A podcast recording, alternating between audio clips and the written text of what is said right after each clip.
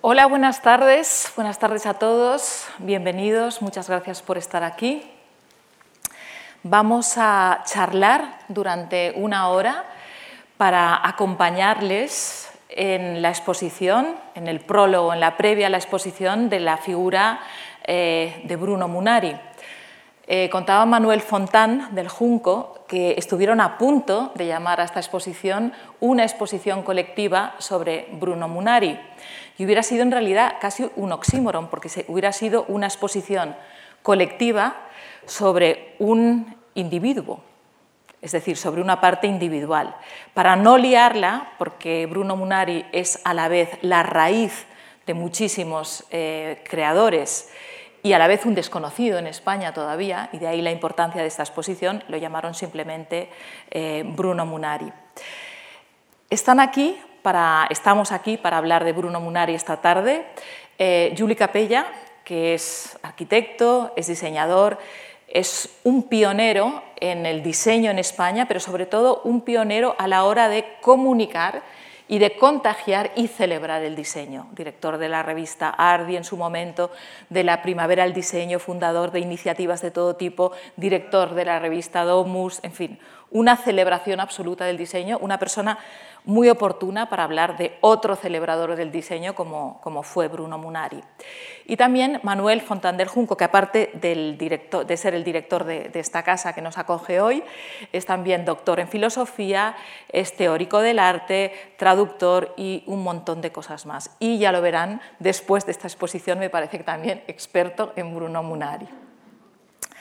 Servidora, yo soy periodista, me llamo Nacho Zabal Beascoa, escribo en el periódico El País desde hace 28 años sobre fundamentalmente arquitectura y diseño. Y quiero empezar, si me lo permites, Manuel, si me lo permitís, eh, contando una mini anécdota, y es que yo tuve durante una temporada una columna en la sección de cultura que se llamaba El arte útil, que es exactamente una de las cuestiones que, defiende o que defendía Bruno Munari, ¿no? porque él hablaba también de las palabras sencillas que son las necesarias para explicar los hechos complejos. Vamos a empezar presentando en nuestras propias palabras eh, quién fue Bruno Munari. Mm, ¿Queréis empezar vosotros? Sí, yo diría que empiece Juli, pero antes te corrijo porque me has elevado a los altares de la dirección de esta casa. Soy solo el director de museos y exposiciones y uno de los miembros del, equipo curatorial que ha hecho el, proyecto con Marco Menegusto, Aida Capa y, digamos, con, el departamento de arte de la fundación. Pero nuestro invitado es viendo el futuro, está viendo el futuro. Por elevación. Nuestro, nuestro invitado es Juli, yo diría que empiece él, que además es el que puede hablar con más autoridad de, Bruno Munari. Eh, gracias a Nacho por esta bonita presentación Gracias, Manuel, por la confianza. Para mí es un placer estar aquí, sobre todo como fan eh, celebrativo de Munari, de experto nada. ¿eh? Lo, que, lo que sí que quiero explicar cómo lo conocí, que fue eh, estudiando diseño industrial en la Escuela Masana, un profesor puso una frase que era, el huevo es una forma perfecta aunque esté hecha con el culo. Entonces yo me, me quedé sorprendido porque yo iba allí para aprender en serio diseño y pensé, bueno, eh, esto, es, esto es lo mío. Tengo que descubrir a este tío, cómo se llama, Bruno Munari, pam, pam. Entonces ya cogí el famoso libro de Gustavo Gili de, diseño y comunicación visual, y entonces un poco, eh, por tanto, para mí es un placer estar aquí, insisto, como fan. ¿Quién es Bruno Munari? Mm, síntesis muy rápida. Para mí es maestro, en las dos acepciones, porque tiene autoridad, porque sabe más que tú, pero sobre todo porque le gusta enseñar. Eh, no es el maestro este que te impone o distante, sino que realmente te sabe comunicar. Y por otro lado, es, para mí, eh, artista de circo, por hacer un símil. ¿Por qué? Primero porque, bueno, era así bajito y, en fin, tenía una forma de actuar y de ser, ya lo veis aquí, haciendo broma, eh, muy, circense. Después porque iba siempre en la línea, en la cuerda floja. Es un tío que siempre ha ido al límite de las cosas. Después porque le gusta tirar los bolos, digamos, haciendo piruetas. Eh, ya lo veis aquí también. Eh, es decir, me lo imagino como ese personaje del circo eh, que le gusta llegar al límite, experimentar, hacer cosas extraordinarias, llevar la curiosidad al límite para sorprender a quién, al público. En el caso de él es la sociedad, es sus alumnos, pero también la sociedad. Es decir, lo digo en el sentido más bonito del término, este artista total que lo que quiere es transmitir ese entusiasmo y que tú participes y a ser posible que salgas también a la pista de circo y hagas tú también, juegues con él. ¿eh? Por, en fin, por no decir lo, tópico, multidisciplinario. Eh, Todo eso lo vamos a ir viendo. ¿no? Por eso que, eh, digamos... Yo iba, iba, a ser muy poco original, iba a citar a esa frase que conocemos de Pierre Gestani, que le llamó una especie de conjunción perfecta entre Leonardo da Vinci y Peter Pan, es decir, un niño que crece pero solo en un sentido eh, y un hombre pues casi del Renacimiento, ¿no? Eh, polifacético y hay muchos momentos de su vida en los que eso es, es, es, muy, es muy visible. ¿no? Por ejemplo, no es normal, aunque no lo parezca ahora absolutamente, que en los años 70 eh, pues, hubiera talleres para trabajar con niños en plena pinacoteca de Brera, ¿no? que es como nuestro Prado. ¿no? Eh, pero has dicho, me, ha, llamado la atención lo que has dicho porque lo has dicho muy bien. Eh, efectivamente es un artista de circo. Lo que pasa es que yo diría que al mismo tiempo es el director de ese circo y ese circo tiene muchas pistas y él fue capaz eh, de ser bueno en todas, de hacer de equilibrista, de lanzar los bolos, de jugar con los animales, de mm, estar en la cuerda floja y al mismo tiempo organizar metódicamente, seguramente aparecerá después que la importancia del método en su trabajo es muy importante. Si tuviera que resumirle, que resumir su perfil personal, de, su vida, diría que Munari tuvo toda su vida una conjunción bastante perfecta que se da pocas veces entre algo que escribimos a la ciencia y a la técnica, que es el método, y algo que más bien escribimos a las artes, que es la imaginación y la fantasía. Vamos a hablar más tarde del método Munari y se podrán llevar incluso una fórmula. Yo, si es posible, en un minuto voy a hablar de Munari desde las palabras del propio Munari es necesario que el artista baje de su pedestal y se digne a diseñar el letrero de un carnicero, si es que sabe hacerlo. Es preciso que el artista abandone cualquier aspecto romántico y se convierta en un hombre activo entre el resto de los seres humanos. El diseñador restablece hoy el contacto, perdido desde hace tiempo, entre el arte y el público. Ya no se trata del cuadro para el salón, sino del electrodoméstico para la cocina. Es decir, y esta es una máxima de Munari, no debe existir un arte separado de la vida. No deben existir cosas bonitas para mirar y cosas feas para usar. Las cosas para usar también deben ser bonitas. Vamos a ver un resumen de la exposición y luego les acompañamos a visitarla.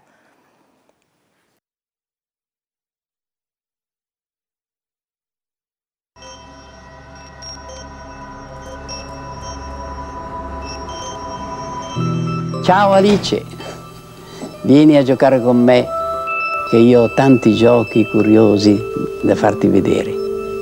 Sperimentare è il verbo di Munari sperimenta il limite. È come se sperimentando il limite uno allargasse il proprio mondo, allargasse la propria visione. Pierre Gestani lo definió como el Leonardo y el Peter Pan del diseño italiano. Una persona con infinitud de intereses, polifacética y efectivamente tiene de Peter Pan pues el niño eterno, eh, la imaginación eterna, el juego eterno. Debajo de la obra de Munari hay una pregunta fundamental que se hizo durante toda su vida y es ¿se puede hacer esto de otra manera? Para Munari hay que llevar todo a su esencia. Si las cosas son simples y están llevadas a su esencia, perdurarán en el tiempo.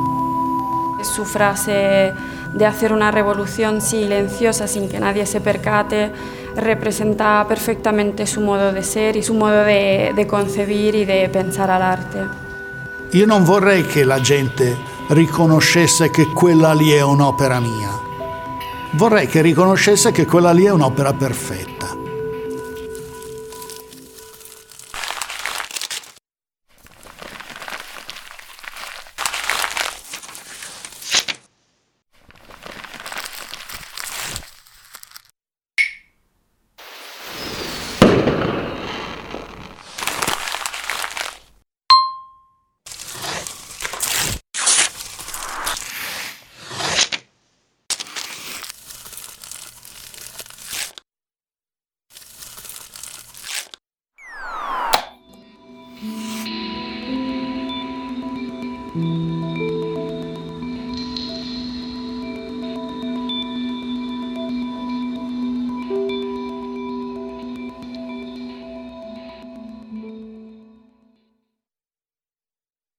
Con lo que les hemos mostrado hasta ahora, aquellos de ustedes que no han estado todavía en la sala, supongo que ya se han hecho una ligera idea de que no estamos intentando presentar algo fácil de explicar.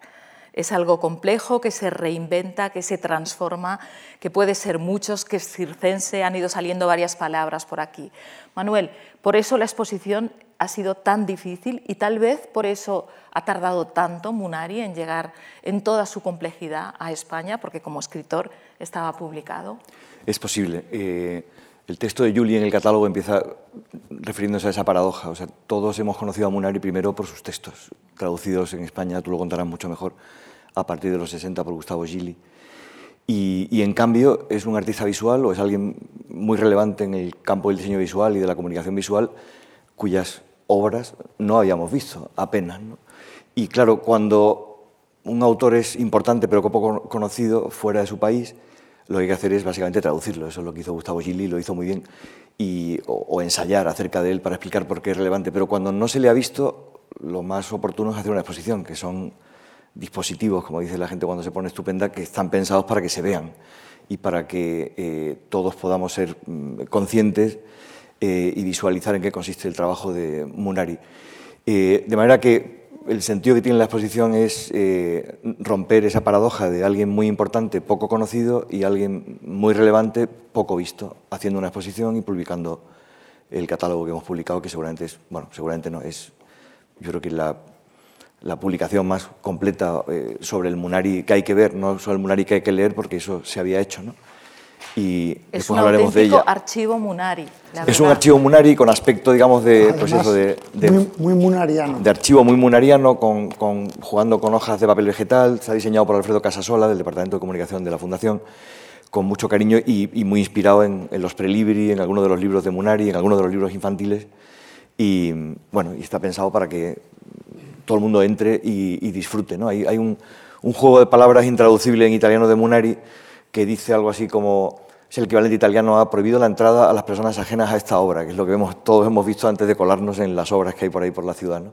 Y entonces, el catálogo lo hemos empezado colocando en el lomo, este es el libro legible, no ilegible como los que él hacía, que acompaña la exposición de Bruno Munari, Milán, 1907-1998, y no solo no se prohíbe la entrada a las personas ajenas a esta obra, sino que se recomienda alegremente entrar en ella, leerla y disfrutarla. Y, bueno, pues esta es la aportación eh, paralela a la exposición y que quedará cuando la exposición tengamos que levantarla.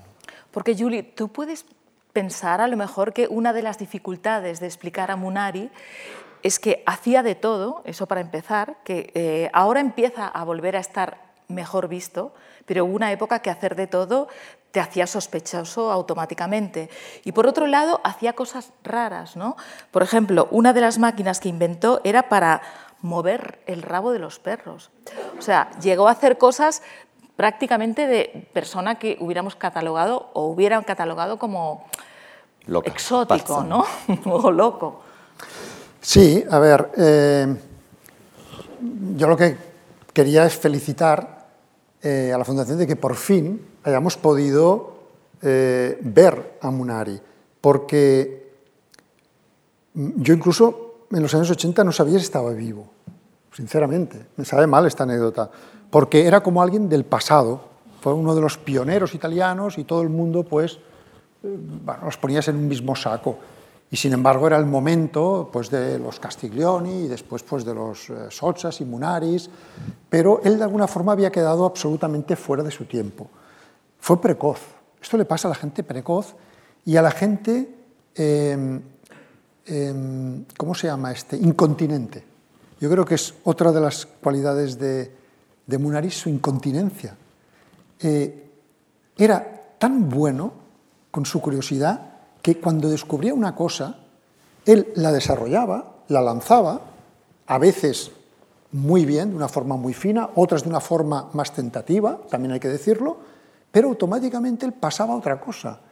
Esto es una cosa que también sorprende el personaje, porque él hubiese sido mucho más conocido si hubiese, digamos, insistido en su ego creativo y se hubiese quedado, digamos, en un estilo, lo hubiese promocionado, pero esto estaba absolutamente contrapuesto con su espíritu, digamos, juguetón.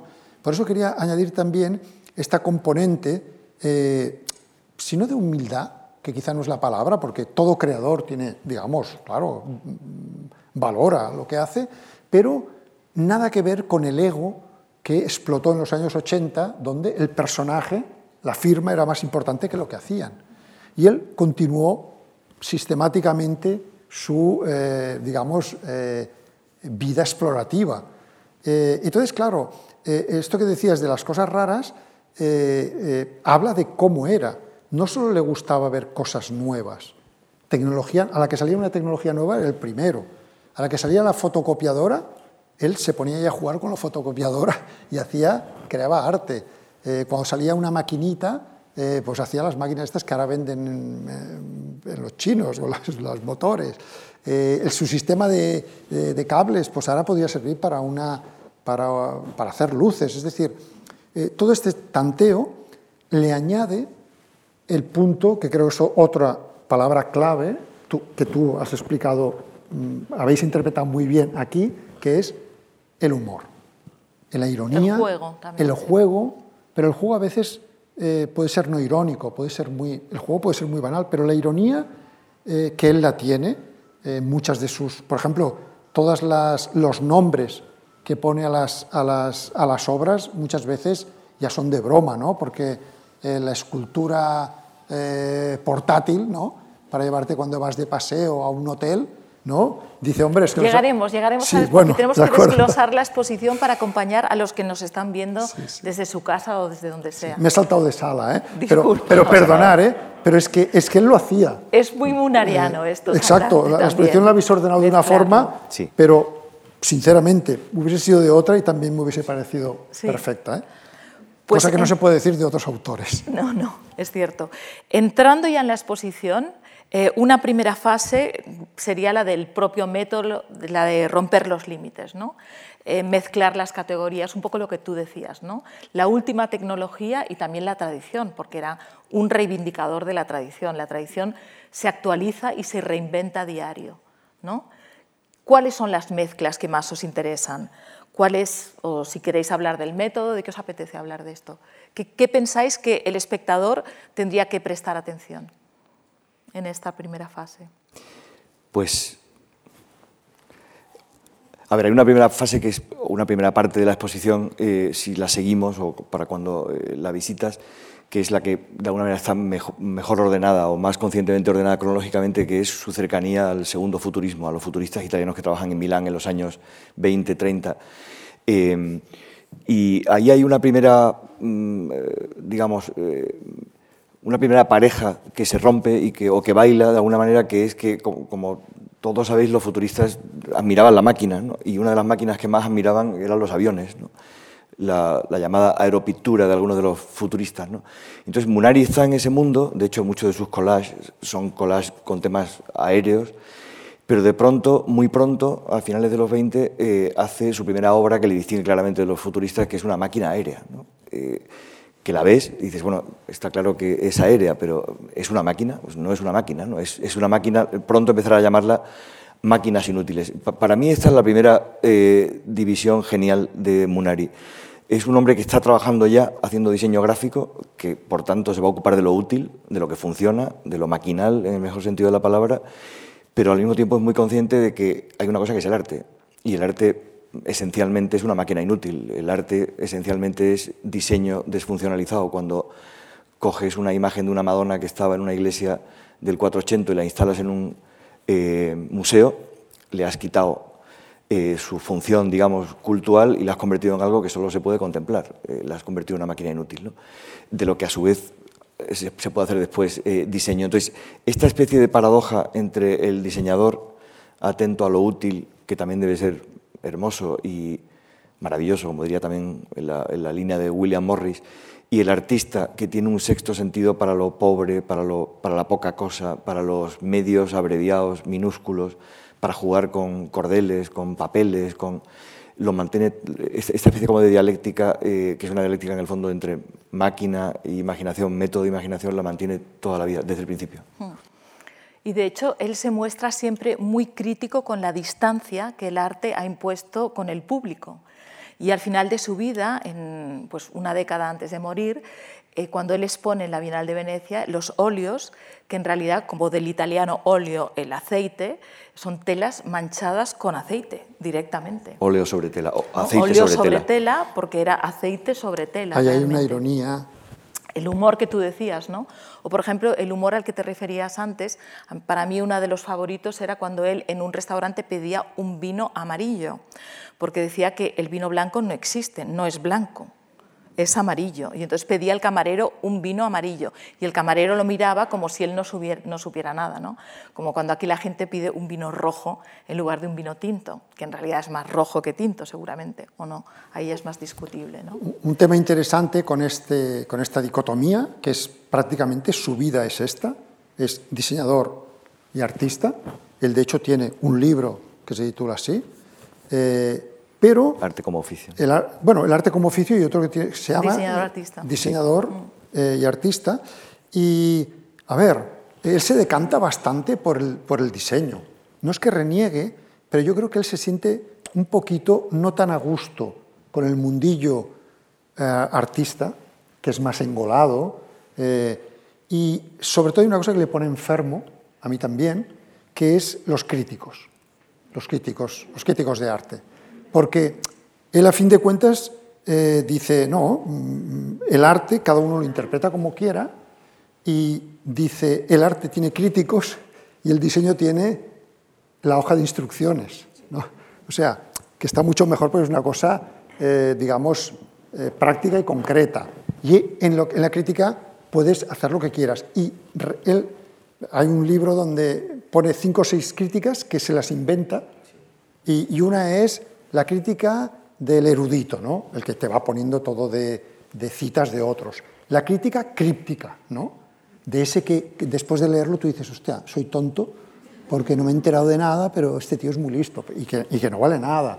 O la crítica, él dice, la crítica eh, transponible, o, que la puedes hacer para cualquier, sustituible para cualquier autor, ¿no? que es aquella de, ha evolucionado, pero se nota que... Bueno, entonces, a mí este punto también me interesa mucho, porque aun siendo un gran artista, y estando a favor, por supuesto, del artista, cataloga bastante bien, de una forma que ahora, por cierto, se ha vuelto a romper, porque ahora los diseñadores quieren hacer arte, los artistas diseño, etcétera, etcétera, y incluso hace una broma que a mí me, ha sorprendido mucho porque en un libro habla, imagínate que a alguien se le ocurre hacer un váter de oro, vaya tontería, si el váter es para hacer una cosa, y resulta que el Mauricio Catalán hace unos años hizo, no sé, supongo que sabiéndolo, hizo el váter de oro. ¿no? Entonces, esta ironía que, y esa crítica también creo que es una aportación buenísima que está en la exposición de, eh, de Munari. Sí. Eh, o sea,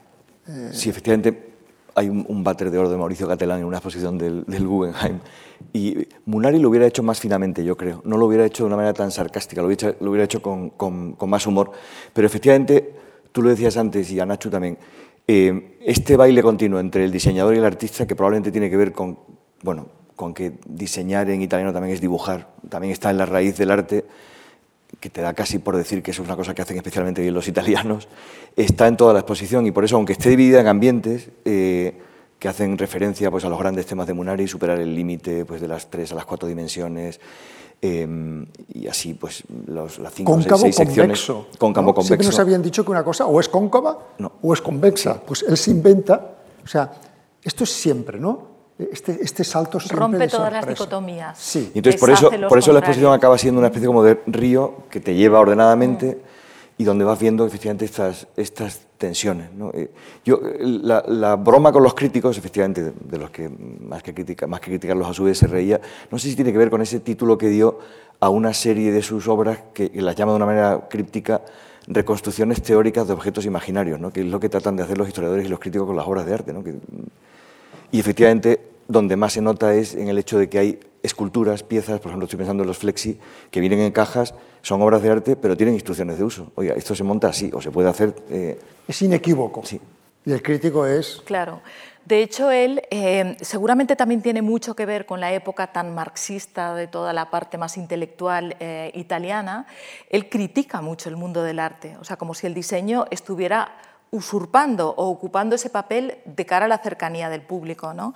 Él dice, el artista trabaja de forma subjetiva para sí mismo y para una élite mientras que el diseñador trabaja en grupo para toda la comunidad con el objetivo de mejorar la producción tanto en sentido práctico como estético, es decir, renunciando.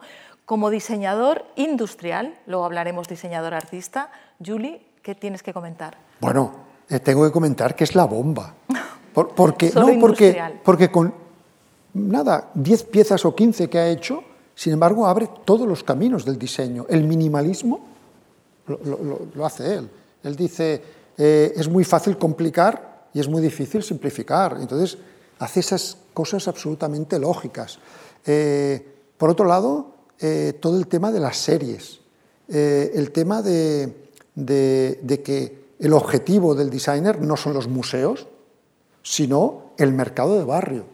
Por ejemplo, esta lámpara, la Fogland, es genial la idea, porque el curioso siempre está eh, viendo qué nuevos materiales hay. Eh, las, nuevas técnicas, los nuevos materiales es lo que nos pone cachondo a, los, a, los, diseñadores y los arquitectos, porque es la oportunidad. ¿no? Entonces, de repente, cómo se pliega adelantando IKEA y adelantando Exacto, esto es IKEA.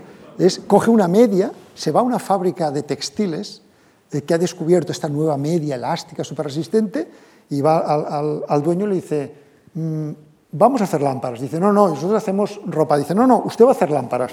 Y hace esta lámpara. Entonces le pone unas anillas y el propio peso hace esta forma, este, digamos, paraboloide, eh, hiperbólico, tan, tan apasionante, le pone una luz arriba, entonces transmite la luz, se pliega, con lo cual es precursor del mueble, este kit del IKEA, es precursor del hágaselo usted mismo, este, este mismo también va... Esto es Milá, también de estado puro, fíjate, con todas las piezas. Va embalado, tú te lo pones, tú te lo haces, es portátil y muchas más cosas, eh, digamos, eh, que, podemos eh, disfrutar. Por tanto, como diseñador industrial, por ejemplo, en Danese, hace el, el prototipo de cenicero máximo, que es el que no ves la ceniza. Están en la exposición. Está en la exposición. Hay el, frutero este que simplemente es una idea genial, que es pasar del plano, ahora no te quiero romper una hoja, a, pero, lo cóncavo. pero tú coges una hoja, le haces aquí cuatro cortes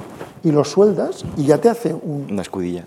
Es, es, eh, es una fuente constante de inspiración y, por ejemplo, para acabar con último producto, que es, este, el, habitáculo, eh, él se le ocurre que la gente joven no tiene muebles en su casa, todos son los la abuela, y entonces él dice, no, no, yo voy a hacer para la gente joven una estructura súper ligera, donde puedo poner la cama, puedo hacer despacho, y se puede recoger en una esquina, en un espacio pequeñito, o la puedo extender a base de estos hierros, que pesa 50 kilos, y puede sostener a 20 personas. Y hay una foto muy bonita que hay 20, chicos jóvenes haciendo una fiesta en ese habitáculo. Por tanto, qué más bonito ¿no? que esta microarquitectura que se convierte en sitio de estudio, en sitio de soñar, en sitio de, jugar.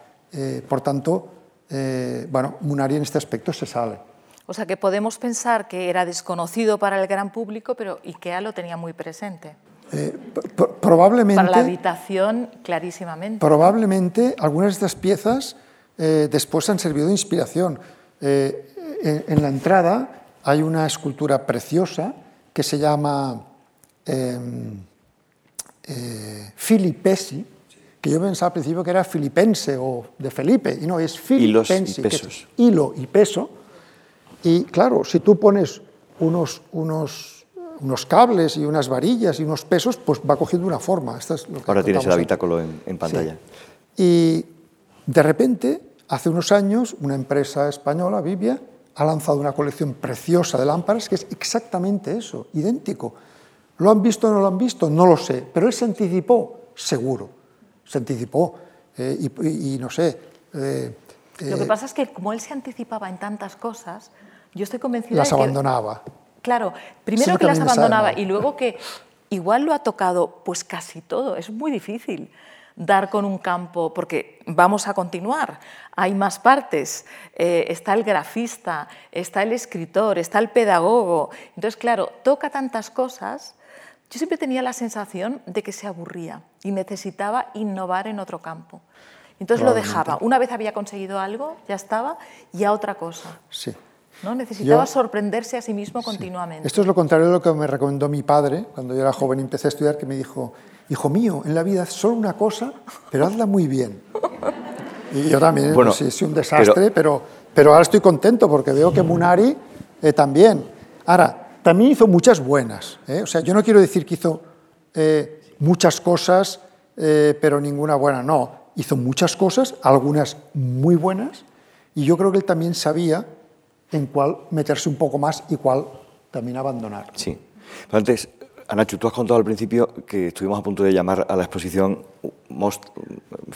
una muestra colectiva, o sea, una exposición colectiva de Bruno Munari, porque era el eco, la traducción al castellano de un título que él dio a una exposición en los años 90 porque se entendía a sí mismo como una especie de autor colectivo, pero efectivamente al poco nos dimos cuenta de que, me acuerdo un día hablando con no sé quién, ah, pero, pero ¿cómo? ¿No vais a hacer una monográfica? Entonces nos dimos cuenta de que aquello podía ser, eh, podía llevar a confusión. Pero efectivamente cuando paseas por la exposición, por estos ambientes, aparte de que, claro, la plasticidad y la flexibilidad y la, el paso entre uno y otro es tan grande que, puedes imaginar las piezas en, otros lugares y que es un modo de de ordenarlo, te das cuenta cómo transita por, muchos, eh, por, muchos, mm, por, muchas zonas de trabajo distintas y consigue ser bueno en muchos. Es verdad que el consejo de tu padre es bueno, uno tiene que especializarse, ¿no? Eh, para no ser un diletante o lo que los alemanes llaman, pero sin ser lo que los alemanes llaman un fagidiot, ¿no? o sea, un, idiota especializado que solo sabe hacer una cosa.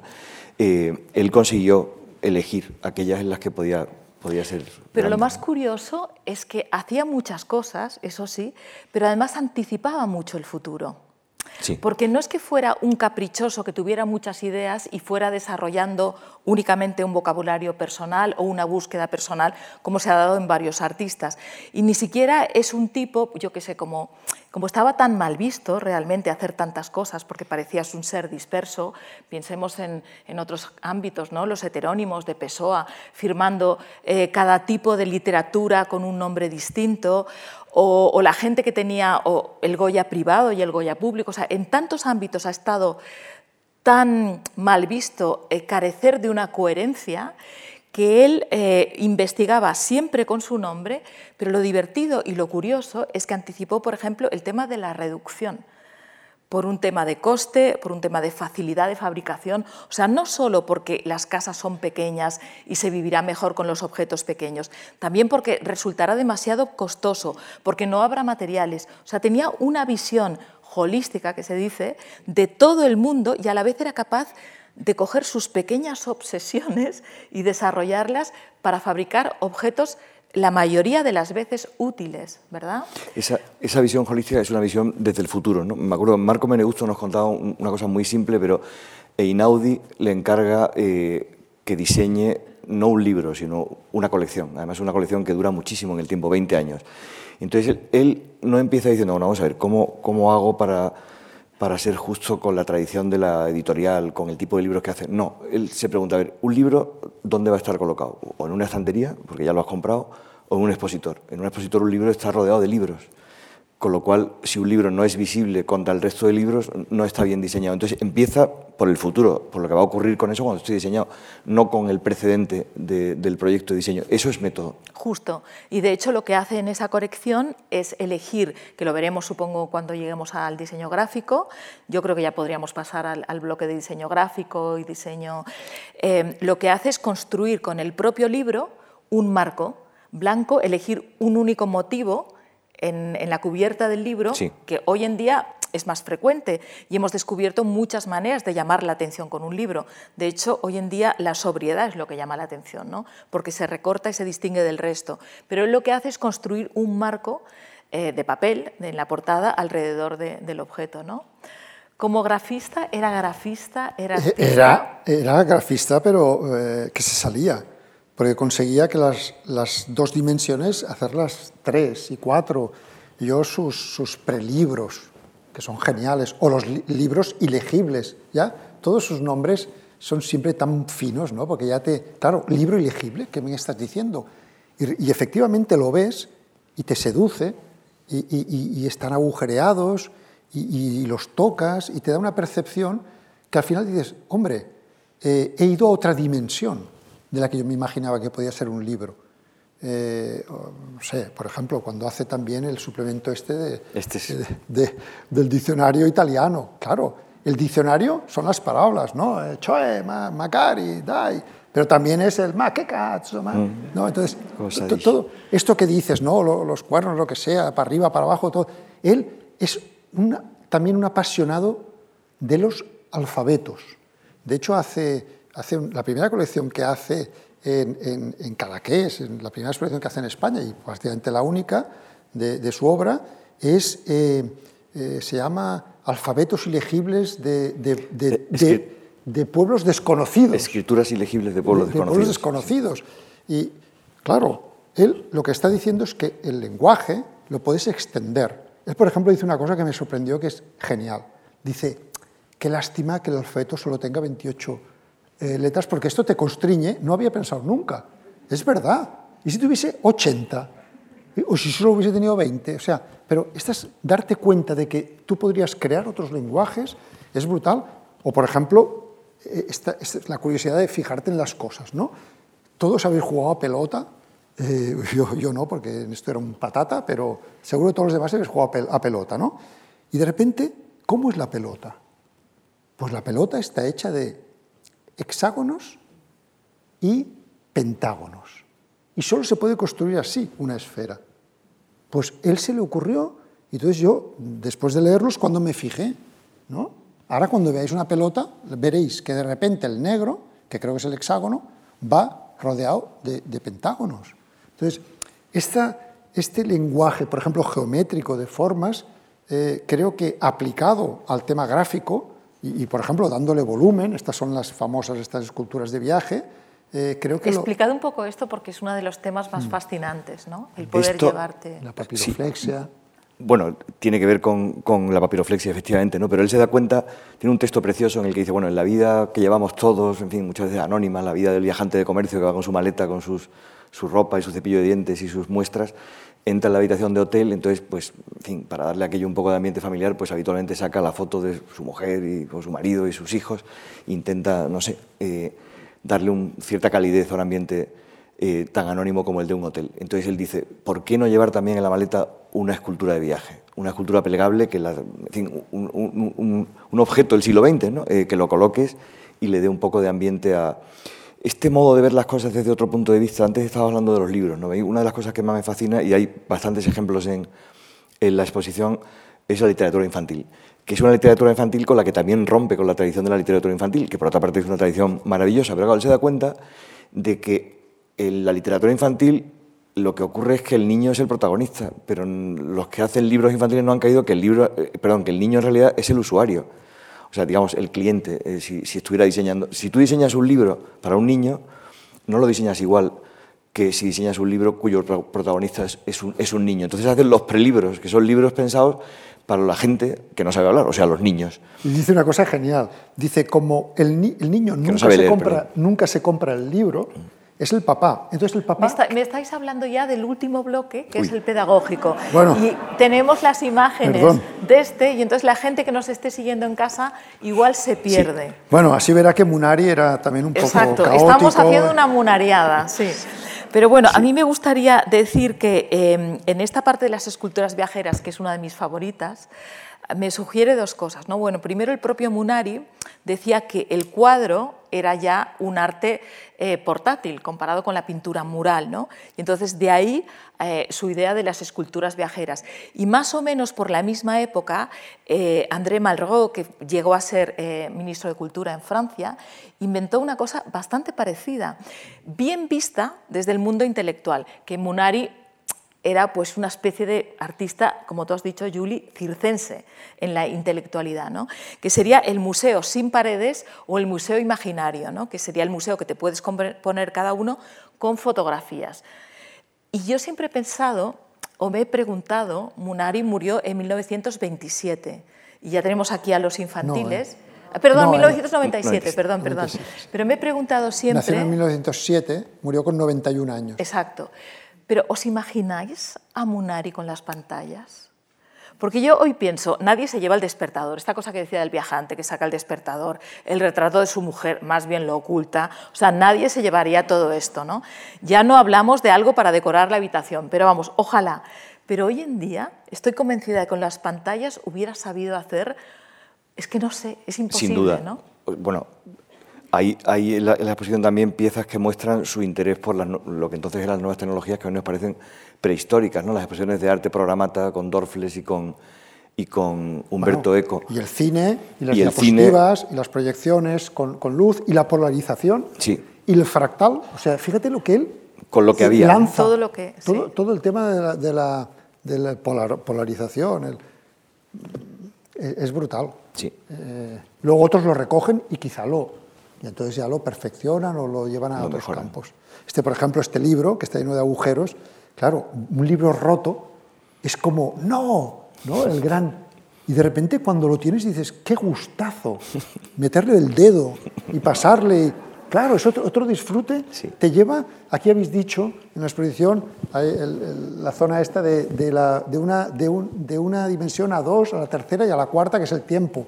Yo diría y a la quinta, ¿no? Y a la, es decir, él las dimensiones se le quedan cortas.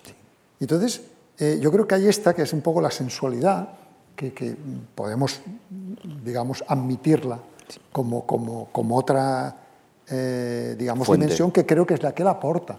Y esta idea de los prelibros que tú mencionabas antes, Manuel, que es cómo crear, cómo fomentar la imaginación del niño, ¿no? de los, los niños y las niñas, y cómo crear futuros lectores. Y es simplemente darles los libros que empiezan a tocar, a manosear. O sea, si se fijan, hoy en día hay muchísimos tipos de cuentos infantiles. Todos los desplegables, lo que se abre, lo que sale, un rayo, lo que sale, todo esto, el origen está en Munari. Sí. Él hace una broma que dice, eh, que sepan ustedes que hay muchísima más gente que no ha leído en su vida un libro de la que se imaginan. Dice, por ejemplo, todos los menores de preescolar, que nunca lo han leído. Efectivamente. Sí, antes he dicho, libros para los que no saben hablar, libros para los que no saben leer, eh, quería decir, obviamente. Exacto. ¿no? Entonces, Son los ¿para qué ha de saber leer? Dice, portada. ¿Cómo? ¿Qué? ¿Portada? Es un objeto. En la última fase de, de la exposición, Sí. que es la de Munari, seguramente uno, es que iba a decir uno de los más potentes, pero es que es imposible, ya empiezan a ver la dificultad que tiene explicar esta exposición. La de Munari Pedagogo, que es todos los, se, se mezclan también muchos, porque está el artista, está el que dibuja, está el que mm, redefine lo que, lo que es un libro. Pero una de las cosas curiosas es que siendo un diseñador reconocido, el Compasso d'Oro, que es el máximo reconocimiento que se da en Italia a los diseñadores, se lo dieron por una monita, ¿no? Sí. Por una monita pequeña. el- no, el- por el, el- el gato. No, por la mona. Eh, ah, bueno. Bueno, pero La había hecho el mono. Sí. El mono El El, gato eh, Meo Romeo. Meo Romeo y, y y la, la Zizi. y- sí, y la, y la Zizi. gatita Zizi. que están también en la exposición. Pero que es dos. genial porque fijaros de dónde sale. Porque tú lo ves en la exposición y dirás, ah, un muñequito de goma.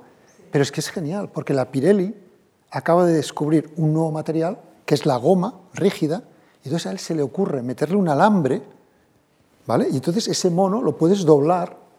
O sea, una vez más, eh, claro, eh, visión de futuro, eh, nueva tecnología, nuevos materiales eh, y, el resultado, bueno, es aparte muy bonito y muy simpático.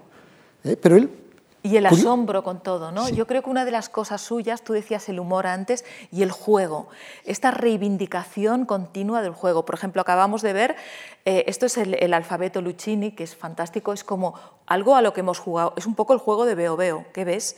Pues él veía letras, veía letras en, un cable, en un, en un en una rama, en un perfil de, de cualquier cosa, y luego veía más allá, ¿no? Por ejemplo, Caperucita hizo Caperucita verde, Caperucita blanca, Caperucita amarilla.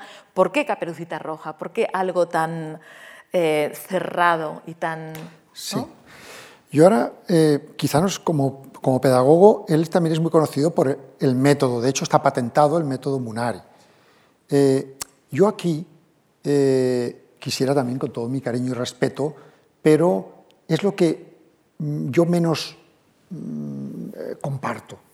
En el sentido de que entiendo cuando se hace, es un momento de nacimiento del diseño industrial, por tanto la gente no sabía qué hacer y hacían como los artistas, que él dice, el artista lo que quiere es, se hace una idea y como la tiene hecha, la dibuja. Y él dice, no, el diseñador no va así. El diseñador elabora, trabaja, analiza y al final saca la idea. ¿vale?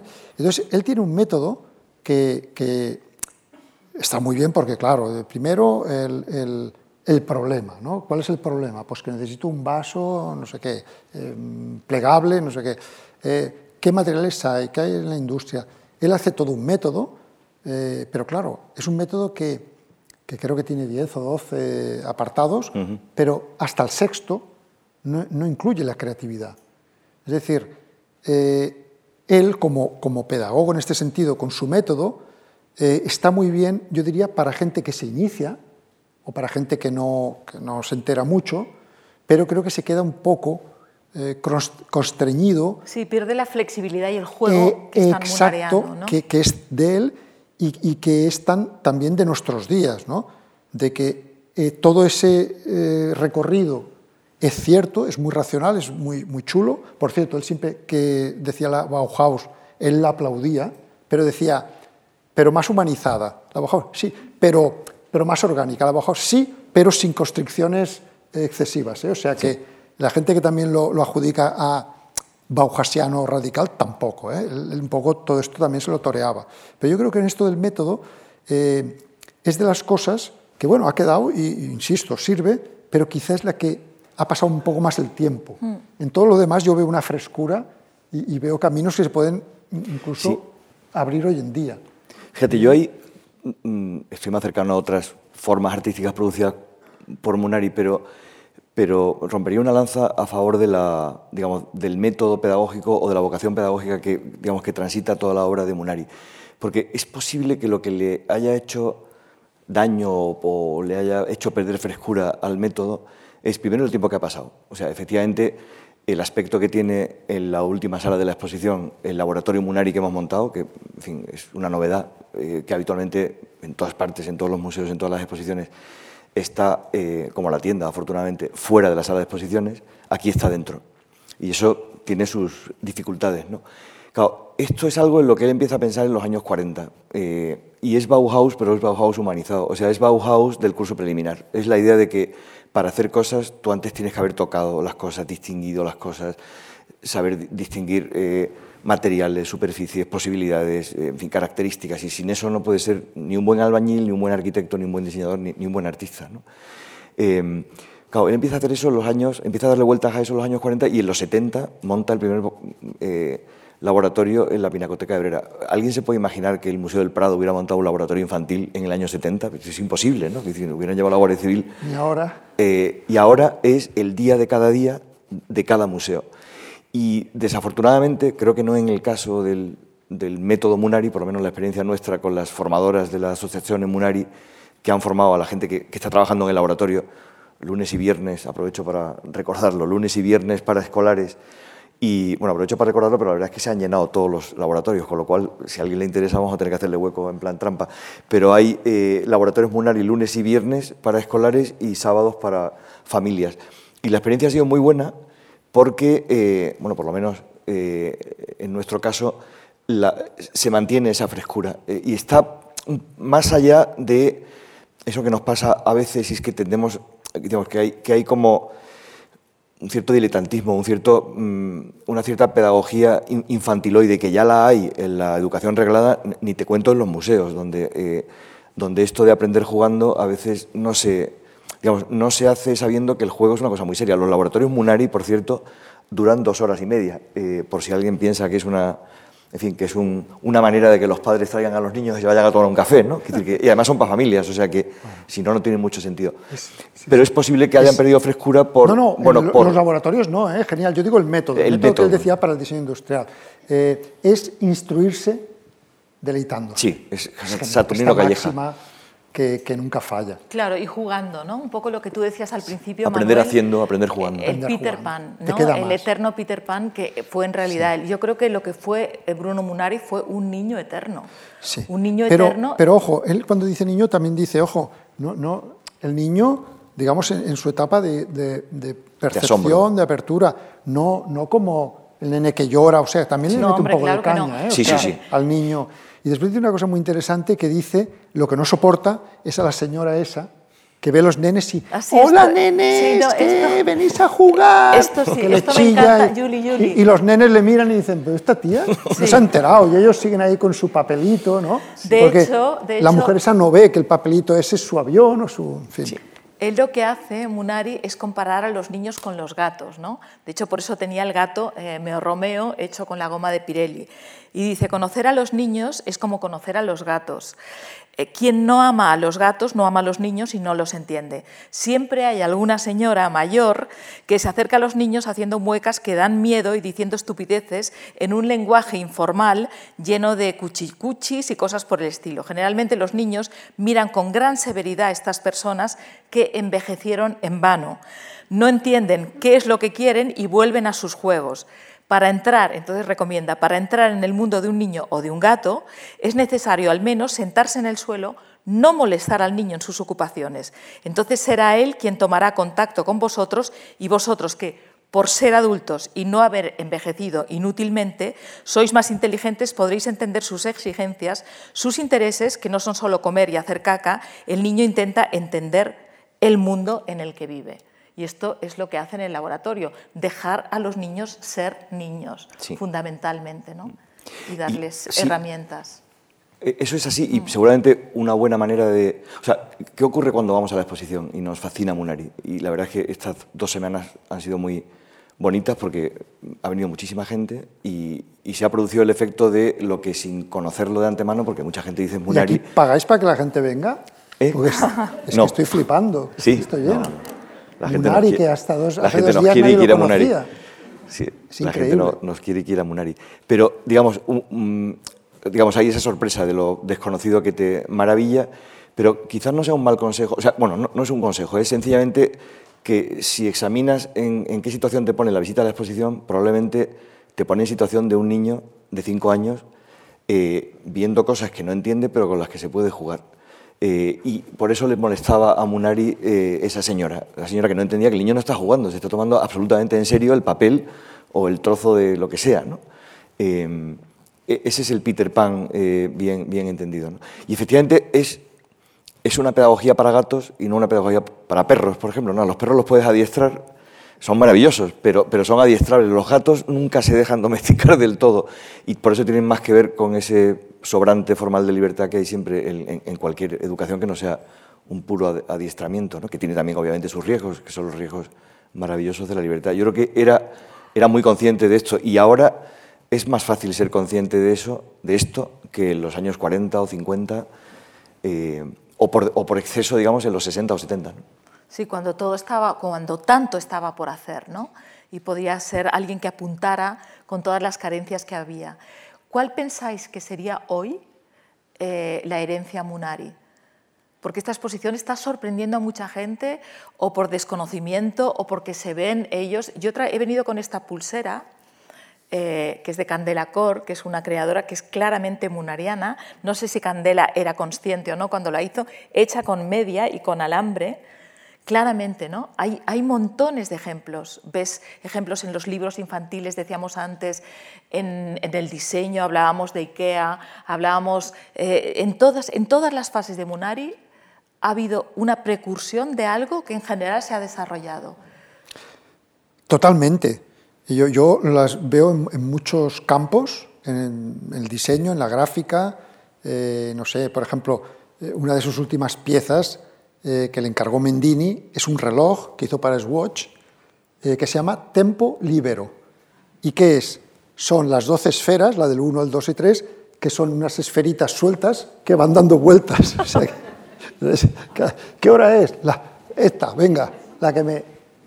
O sea, eh, yo diría que, que lo digo por citar una empresa muy reciente y tal, o sea, creo que esta frescura del investigador, inquieto, eh, que no... Yo creo que no lo hemos hablado y también me gustaría añadir que no, que no, que no busca tanto el ego, ¿vale? Lo digo porque en el mundo del artista esto pesa mucho, que no está buscando tanto el llegar a un museo como llegar a la, tienda del barrio, que habla siempre de lo colectivo. Él, por ejemplo, en el método dice que siempre es de trabajar con gente. Él dice, lo hemos visto en el vídeo, yo no, no, importa si es una obra de, de, Bruno Munari, lo dice Marcos, sino que esté bien, ¿no?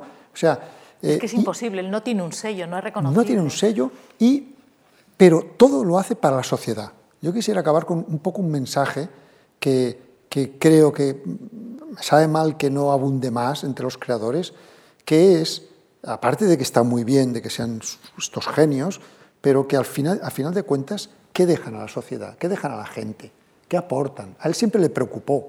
¿Cuánta gente habrá hecho feliz? Él decía ¿no? que, que, que una, una, un árbol es la explosión de, de una semilla, ¿no? porque va explotando, es genial. ¿no?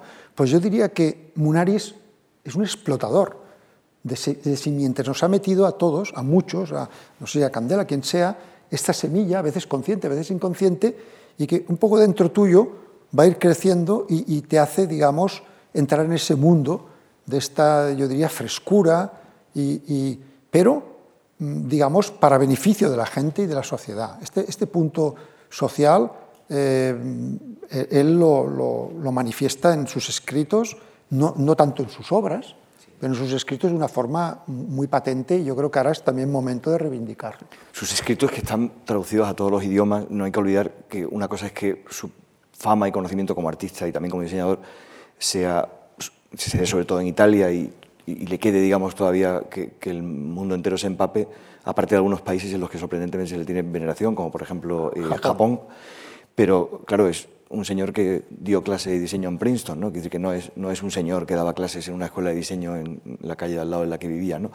Eh, el anonimato, la modestia, eh, lo social, lo, lo coral, el trabajo colectivo, bueno, una de las cosas que a mí más me impresiona, eh, en la que se nota eso, es su devoción por los premios del compaso de oro, que son esos diseños anónimos. O sea, ¿quién, ¿quién ha inventado el clip? ¿Quién ha inventado el atril para sostener los pentagramas? ¿Quién ha inventado eh, el candado, el candado o el destornillador? Pues todos y nadie. Son como las canciones populares, ¿no? O los chistes, ¿no? ¿Quién los hace? Pues nada, pero nos hace felices. Tú lo has dicho también, lo de la herencia de Munari, que temo estropearlo, pero a mí siempre nos ha impresionado y le dimos muchas vueltas cuando empezamos a trabajar en la exposición, claro, que teníamos que hacer ver algo invisible porque a Munari no se lo conocían. Y entonces eh, fue muy socorrido, vino a vernos esa, esa performance que él hizo en Como, eh, que se tituló Hacer ver el aire. Entonces yo, creo que la herencia de Munari es hacernos ver cosas que habitualmente no vemos, pero son necesarias, porque si no se dieran, moriríamos. Y esa herencia ya está presente. Es decir, que imaginarse un mundo del arte o un mundo del diseño sin Munari es imaginarse un mundo del arte y del diseño hoy con una atmósfera bastante más irrespirable, ¿no? porque le faltaría el humor, le faltaría la ironía, le faltaría la alegría y lo, propositivo que tú has dicho. ¿no? Es verdad que eh, es muy habitual del artista, y sobre todo del artista, digamos, del perfil del artista romántico, el genio el genio eh, al que nadie entiende, que vive en los márgenes y que por lo tanto está enfadadísimo y critica todo lo que se le ponga por delante, eh, a ese tipo de artistas no le es habitual ni el humor, ni la alegría, ni lo propositivo. En cambio, en Munari te encuentras, te encuentras con eso y a veces no entiendes por qué no ha tenido más éxito, ni comercial, eh, ni, ni, digamos, ni, ¿cómo, decirlo? ni ontológico. A mí me sorprende que, que efectivamente ¿por qué el habitáculo no es un bestseller? ¿no? Porque es la cama de niño perfecta. ¿no? bueno, esto lo hemos visto muchas veces en la historia del diseño. ¿no? Hay cosas que llegan demasiado pronto. Sí, claramente. La silla Pantone, que hace dos décadas estaba en todas partes, tuvo que hibernar durante casi tres décadas. Es verdad. Y esta cosa de la figura eh, el divo, ¿no? el diseñador eh, que firma estrella. la, estrella, la figura reconocible. Eh, Munari era tan contrario a esto, yo entiendo que también por la parte esta marxista italiana del momento, pero que era muy contrario a la moda. Entonces, una persona tan juguetona en su creatividad, en su curiosidad, para mirarlo todo, iba siempre igual vestido una chaqueta gris, un pantalón un poquito un gris más oscuro y una camisa, siempre, siempre, siempre igual vestido.